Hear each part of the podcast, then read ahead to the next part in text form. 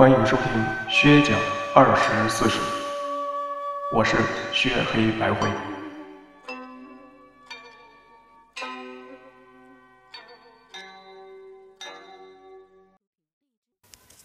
大家好，之前已经讲了《史记》下本纪的第一部分，现在我们来讲下本纪的第二部分。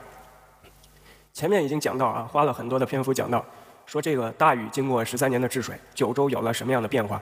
九州统一，四方来朝啊！大禹也从一个弱小的、没有爹的这个夏族的族长，成长为了一个可以教诸侯做人的这样一个实力庞大的、牛逼的人物。啊，《史记》接着写说，大禹规定，天子的国度五百里以外的地区叫做甸服。啊，甸服这个字是王的田地，服就是服役啊，意思就是这一块地区直接属于天子。这个就是天子国度五百里以外的地区叫做甸服。啊，比如现在北京有个马甸，在这个北三环上，那个古代的北京城是在就是现在二环的部分，所以马甸嘛，就等于说是北京城的郊外，所以甸服的意思就是天子之城的郊外。靠近王城百里以内要交纳收割的整颗庄稼，其实条件非常优惠，庄稼成熟了，你把庄稼一割，不用处理，直接交给天子，因为你离天子最近，天子给你的待遇也最好。然后一百里以外到两百里以内要交纳禾穗，禾穗就是需要把杆去掉啊，需要一道加工的这个。工序比那个在王城百里以内相比，就需要你费点功夫啊！谁让你离皇帝更远了呢？然后二百里到三百里这个范围内要交纳谷粒啊，这个就更复杂了。谷粒就是带着壳的稻谷，就不仅要去掉杆，而且要把稻谷从穗上给捋下来啊。这个是两百里以外到三百里这个范围。然后呢，三百里到四百里的范围就更辛苦了，你需要交纳的是粗米。粗米就是你要把壳去掉，但是我们学过生物都知道，它这个壳有这个。这个外壳跟中壳，然后才是那个种子，就等于把外壳去掉，然后那个中壳叫糠的还在里头，这个叫做粗米啊。三百里到四百里范围内要交纳粗米，四百里以外到五百里的范围内要交纳精米。这个四百里到五百里这个范围内的人是最苦逼的，你不仅要把粮食收割好，你不仅把粮食收割好，你还要把这个粮食给打好，就是你你得把这个呃谷给谷壳给去掉，糠也得去掉，制成精米，然后上交到。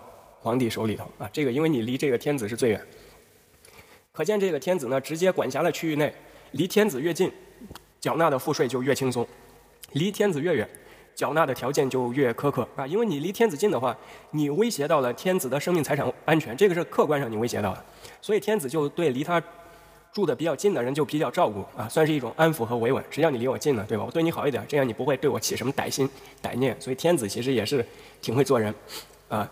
甸府以外，刚才我们说到的天子王都五百里以外的地方叫甸府，然后甸府以外五百里为侯府，等于说是离天子之城一千里以外的地方为侯府。这些地方是诸侯直接管理的。之前那个叫甸府，甸的意思就是王城的郊外啊，甸。这个侯呢，侯自然就是诸侯的意思，所以离王城一千里以外的地方叫侯府。这些地方诸侯直接管辖，所以天子对这些地方我就不分那么细了。天子肯定不会说让你这些地方也给我交什么精米啊、粗米啊、禾穗啊什么东西。我天子对你这些诸侯国，我只操心一件事儿，就是你是不是听我的话，你会不会谋逆我？所以天子对侯服，我没有这种很直接的税收上的政策，但是我只强调一件事儿，就是你侯服的这些诸侯们，你要听话，这个是天子对侯服的一点要求。然后继续说甸服啊，靠近甸服一百里，也就是离天子五百里到六百里的这个范围内，是卿大夫的才卿大夫的才艺。卿大夫是什么呢？就是。公卿、公卿嘛，卿大夫都是这个中央政府的官员，他们获封的土地是紧邻着天子这个殿府的区域的，因因为他们就就在这个王都这个都城里头上班嘛，所以他这个才艺也离都城相对比较近一点。然后呢，就是卿大夫的才艺往外二百里是小的封国，这个就等于说是殿府和这个诸侯的侯服之间并不是无缝连接的，殿府和诸侯的侯服之间有一个缓冲带，就是卿大夫的才艺和这个小的封国。啊，小的封国，他肯定势力不如诸侯那么大，他扮演了这个中央和地方之间的缓冲地带。在这个侯府以外五百里范围的地区为随府，随这个字儿就是安抚的意思，即这些地方受到天子的安抚，就它比侯府还远一些。侯府以外五百里，天子要在这个随服这些地方推广教化。为什么随服这些地方可见还比较野蛮，还不开化？天子要在这些地方推广教化，随服这个区域。天子的策略就是，我先安抚你们，暂时你别给我捣乱，然后我逐步的推行教化，慢慢的让你们开始听我的话。这个是随服，然后呢，靠近侯府三百里以内的方向，视情况来推行礼乐法度，文章教化。殿府肯定是礼乐法度和文章教化程度最高的地方，因为它是天子的这个周边。侯府的话就是侯府三百里以内的地方来视情况推行礼乐法度文章教化。往外二百里就不推行这个了，为什么？因为侯府往外二百里就要戍边了，对吧？我养你们诸侯有什么用？你们诸侯就是要替我天子来保卫疆土的，所以这个侯府往外二百里就要振兴武威，保卫天子。遂府，我们刚才说了，随府就是一些未开化地区的，就比侯府还远。随府以外五百里的地方为腰府，天子对这对这个腰府里头已经没有什么管辖能力了。你像殿服，对吧？卿大夫的采邑，小的封国，侯服、随服，随服外还有这个腰服，随服已经未开化了。那腰服不就更荒凉了吗？所以这个天子对于腰服就是驻了一点兵，就这个驻了一点兵在这个腰服里头。然后呢，腰服还没完啊，腰服以外五百里的区域是荒服。你听这个字儿“荒”字，你就知道了，已经比腰服还要偏僻。这个就是为天子守卫远边的荒远地区腰服。实际写到这里，已经不写腰府有什么规则了，已经不写这个荒服和腰府有什么规则了，因为这个荒服腰服太远了，天子可以说是鞭长莫及，所以就是天子可能会发兵在那里驻个军，其他你说有没有有效的这个政治的管理？我估计已经没什么管理了，这个就是天高皇帝远嘛。然后史记还写到，靠近腰服三百里以内荒凉落后，那里的人来去不受限制，就是你你们已经不算天子的臣民了，你们爱干嘛干嘛，因为你离我太远了。然后呢，再往外二百里，就是离腰服大概五百里以外的。区域内就是随意居住，不受约束啊！你也不用登记造册，你也不用入户籍。我征兵的话也征不到你头上，你你就不是我这个天子之国的臣民了。你爱干嘛干嘛，因为你这离我实在太远了。这个就是当时整个这个行政区域的划分啊。从这里可以看出，当时国家各个行政区域的划分，每个区域怎么交税，每个区域应该遵守什么法度，每个区域是要驻兵呢，还是要推行礼仪教化，都有了很清晰的这种规划啊，比较成熟。这个肯定是大禹治水带来的便利，对吧？因为道路已经四通发四通八达，水路也四通八达，所以天子的声威才能传得那么远，一直传到这个侯府、随府、妖府、荒府，对吧？所以这个是和大禹治水的功功绩是离不开的。然后呢，从上面这些话还可以看出一点是什么呢？就是古人的这种政治智慧啊！我天子我要管束你，但我不直接的跟你说我要你听话，我要你听话的话，你肯定会逆反，对吧？就说我就不听话，你让我听话就不听话。所以天子说的很文雅。他说的是你遵不遵从礼乐教化啊？我不直接说你听不听我的话，我问你遵不遵从礼乐的教化。其实你如果遵从礼乐的教化的话，就等于听我的话了，对吧？因为礼乐教化是我制定的嘛，所以你遵从了礼乐教化，就等于听我的话。这个其实和现在的很多政治上的情况还有点像。你看国际上哪个国家，他主张自己国家权利，主张自己国家的这种这种政治的这种企图的话，他都不会直接说你听我美国的话吧？他不会说，他说我去你中东推广民主自由，对吧？美国不会直接说。我到中东，你们要听我的啊！你们要跟我这个美国老大哥当小弟，他不会。他说我去中东推广民主自由。其实我们我们这个呃，我们这个自己也是啊。我们去南海，我们说和平，我们说和平那个什么共同开发，主权在我。对，我不直接我不直接说这个岛是我的，我说共同开发。但是你你只要响应了我这个共同开发，其实潜意潜台词你也就尊重了主权在我啊。这个是一种政治上的智慧。好，接着讲《史记》。大禹治了大洪水，划分了这么多详细的行政区域之后，整个华夏这个地盘就又大了。东临大海，西至沙漠，从北到南，天子的声威教化畅行无阻，远播四方。然后呢，舜帝一看，考禹水禹治水十三年，竟然有了这么大的成绩啊，就要奖赏他，给了他一块代表水的颜色的黑色的龟玉。大概水比较深嘛，所以看看起来颜色就有点像黑色龟玉。龟玉是古代这个天子赐给这个重要的大臣的一种。奖励龟的造型是上尖下方啊，有点像那个令牌那个造型。舜赐给禹龟玉了之后，舜向天下宣告说：“大禹治水成功了，天下从此太平安定了。”这个就是其实舜也很高兴啊，舜觉得大禹治水成功了。接下来就是讲到一个内政，《史记》开始写这个内政的部分。高陶啊，相当于当时的司法部的部长。有一天，高陶这个人在这个舜帝上朝的时候。于伯夷、高陶和舜啊，一起在这个舜的面前谈话。高陶先说：“说大家坚定不移地遵守道德，这就是最高明的策略，可以让上下都团结一心。”高陶先说话。高陶这个人是个能臣，这个就是中国自古以来非常贤良的一个一个臣子啊。于说：“说你说的挺对，就是说高陶说你说的挺对，但怎么做呢？对吧？你不能只会说，你不知道具体怎么执行啊。”然后高陶说：“说做的话，就是首先得从帝王自身做起。”帝王自己要对自己的修养非常的谨慎，对自己要有长远的打算。然后呢，就是帝王你要约束好你自己同族的人，对你这些皇亲国戚，你要要求好，你要让他们都讲规则、讲道德。这样你帝王既约束了自己，也也约束好了自己的亲戚，那么人才们自然会尽力的辅佐你，由近处到远处的人才都会来辅佐你。所以你作为帝王，你一定要从自身做起。高陶说的挺好啊，就是说你遵守道德的话，首先帝王自己要遵守，你不能让全国老百姓都遵纪守法，结果你自己在那儿贪污腐败，这个肯定不行啊。而且你要管好你的亲戚们，对吧？一人得道鸡犬升天，你是这个有权在身，那么你的亲戚想犯法的话，很多人不敢理你亲戚，打狗也要看主人。所以你作为帝王，你要约束好你的亲戚们，这样风气才能好，人才才能死心塌地的为你们干，对吧？我不能说我人才为你干，结果你家在那儿贪污，对吧？我为你干个屁啊！对吧？你肯定是先身先士卒，先做的表率了。我作为人才，我才能死心塌地跟着你。我觉得跟着你是跟着一种理想主义，而不是说替你们家服务的，对吧？所以高陶说的话对现在也很有警示意义。所以高陶也是一个人才。于听了高高陶说的话，于说啊，谢谢你啊，高陶，你讲的非常好。高陶一听，高陶一听，可能心里头也有点小得意。高陶说啊，既然你夸我了，那我再多讲一点吧。就接着说说，成就德业在于能够了解别人，能够安抚民众啊。高陶这句话说的也很好，这个意思就是说。你得知道老百姓的感受啊，不能你自己一拍脑袋说说一件事儿很牛逼啊，就让全体人民都跟着你奋斗啊，这个肯定不是德业。德业你得知道老百姓的需求是什么呢？什么？你然后你制定策略的时候，你依着老百姓这个需求来制定。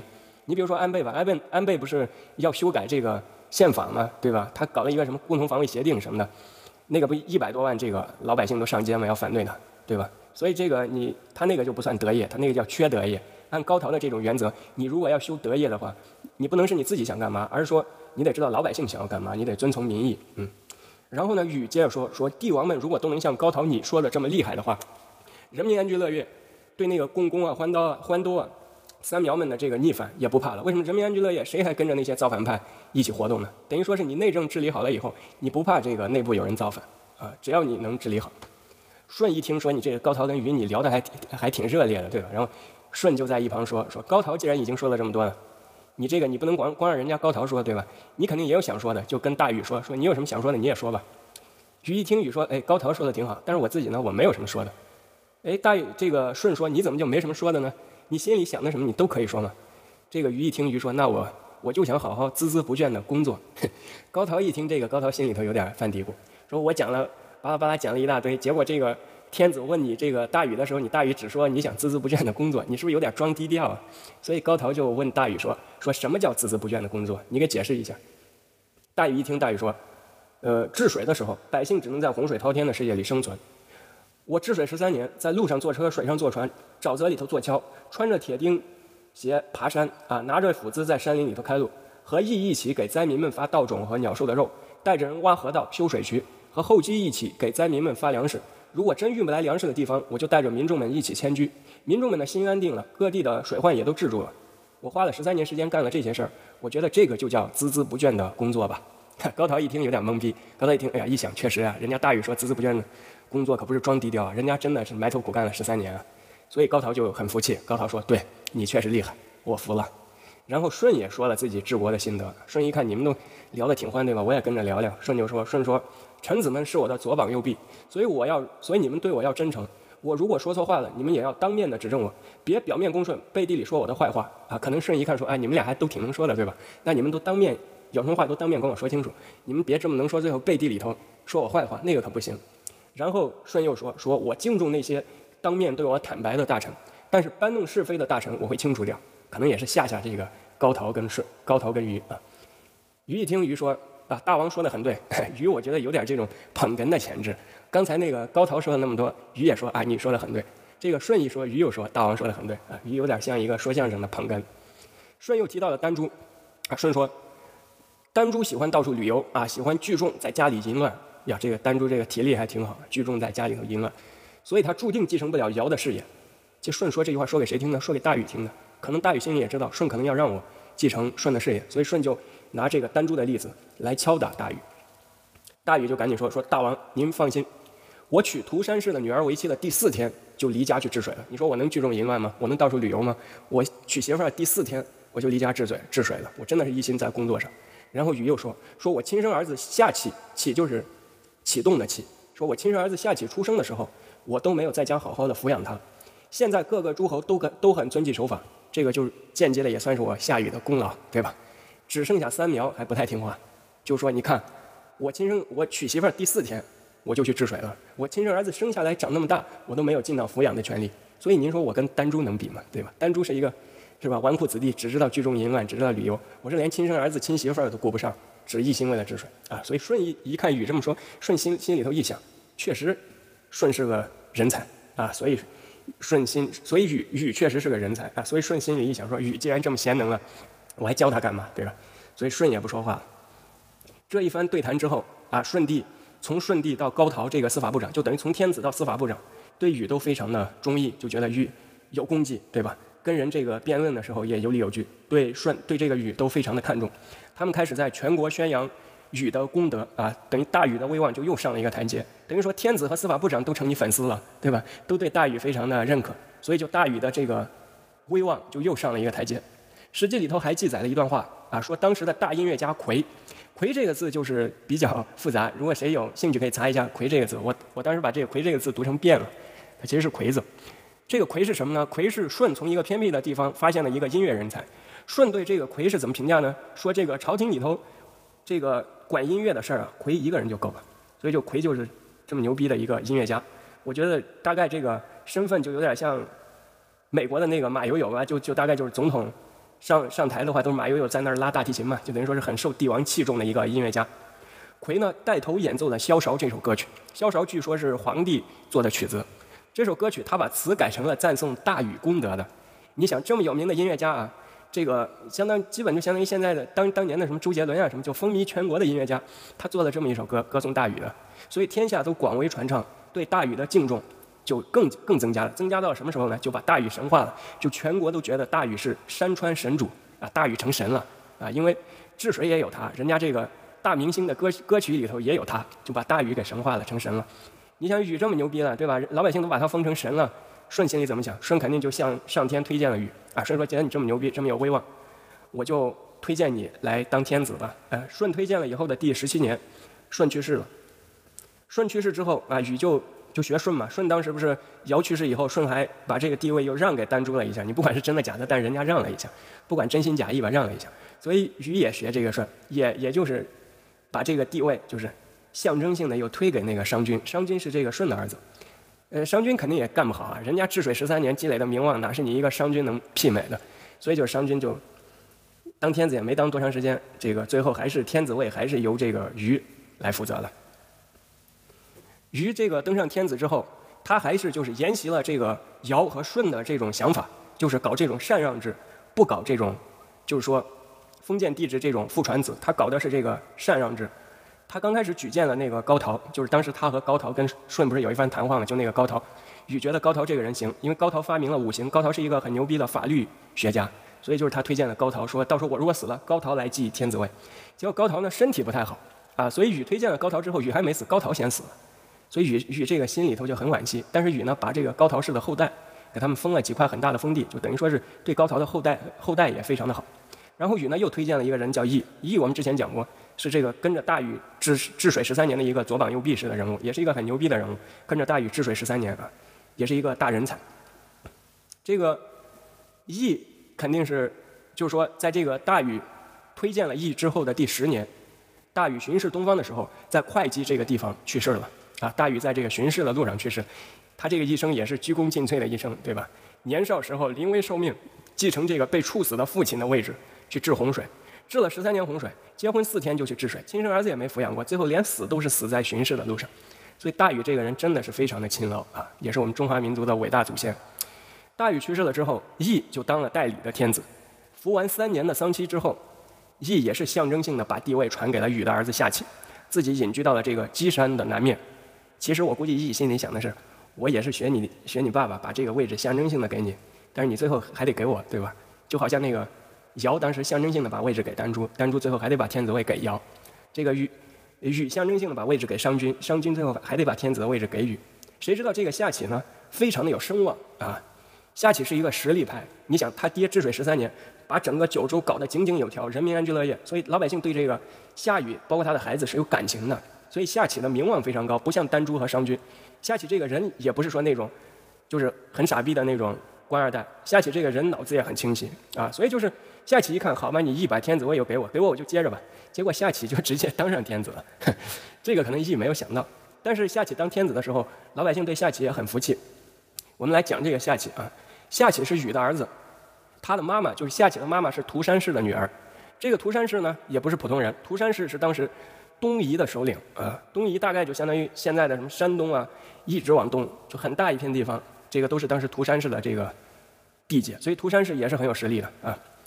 与娶涂山氏的女儿为妻，也是当时为了给自己增加势力，对吧？我亲爹已经被你舜给干掉了，你又安排我去治水，那我这个形单影只的，所以我就通过结婚，通过娶了一个名门望族的女儿，我是增加我自己的这个政治资本。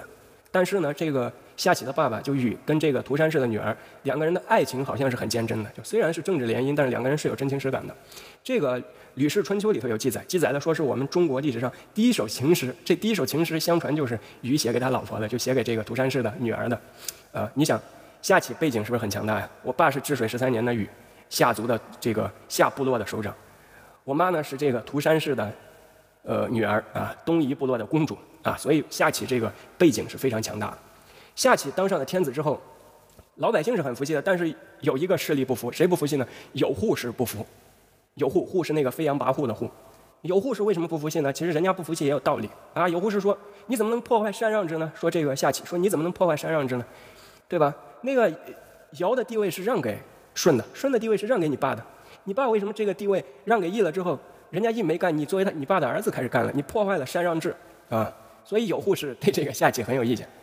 夏启一看，说：“好吧，人家别人都服气，你这个有护士还是我下部落的人，就你有护士还是我本族的人，都是夏族的人，你竟然不服气。”夏启说：“不服气，咱就打一架呗。”夏启就带着兵去讨伐了有护士，双方在甘亭这个地方交战。甘亭就大概在现在的陕西户县南部的这个区域啊。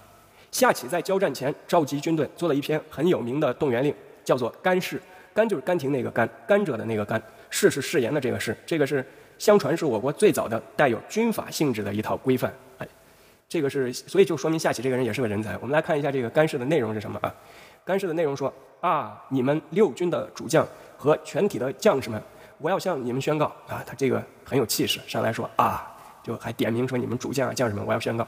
然后呢，他接着说，有扈氏违背了天意，轻视了金木水金木水火土这五种和民生有关的五行之说。他就他不说有扈氏反对我，他说有扈氏。这个违反了五行之说，然后他接着说，说他怠慢了天子任命的三个卿大夫，他依然不说他反对我，说他怠慢了天子任命的卿大夫，上天因此要断绝他们这个有扈氏部落的国运，就是到现在他还是不说有扈氏是因为反对我破坏禅让制，他说有扈氏，这个是上天要断这个有扈氏部落的国运，然后呢，夏启说说我是奉着上天的命令来对他们进行讨伐，啊，你可以看出夏启这个人也很牛逼啊，脑子很很灵光。一般动员的都是这么这么说啊，夏夏启的意思就是说啊，不是我要打他，是他做的不对，老天要我打他，我是替天行道的，我不是维护我自己的地位啊，我是替天行道啊，等于说是夏启很聪明，他给了这个战斗一场合一个合法性，就是说我替天行道。然后呢，夏启接着写说这个战车左边的士兵，如果你们没有好好的用弓箭来射杀敌人，你们就是不听我的命令。那个时候打仗已经分工很细了啊，战车的左边站的是拿弓箭的士兵。然后呢，他还接着写说：“战车右边的士兵，如果你们没有好好的用长矛去刺杀敌人，你们也是不听我的命令。啊，战车的左边是拿弓箭的，战车的右边是拿长矛的。另外，他又说到中间了。夏启在这个干事上说：说中间驾车的士兵，你们如果不能使车马好好的进退的话，也是不奉行我的命令。啊，他对左路、右路、中路的这个士兵都有要求。然后，干事上接着写：服从我命令的人。”将在祖庙的神明面前接受我的嘉奖，就等于说你听我的话，你认真的给我干，我不会亏待你们。然后他接着说，不服从我命令的人，将在社神的神主面前接受我的惩罚。社神就是我们汉族的一个很古老的神，就是土地神啊。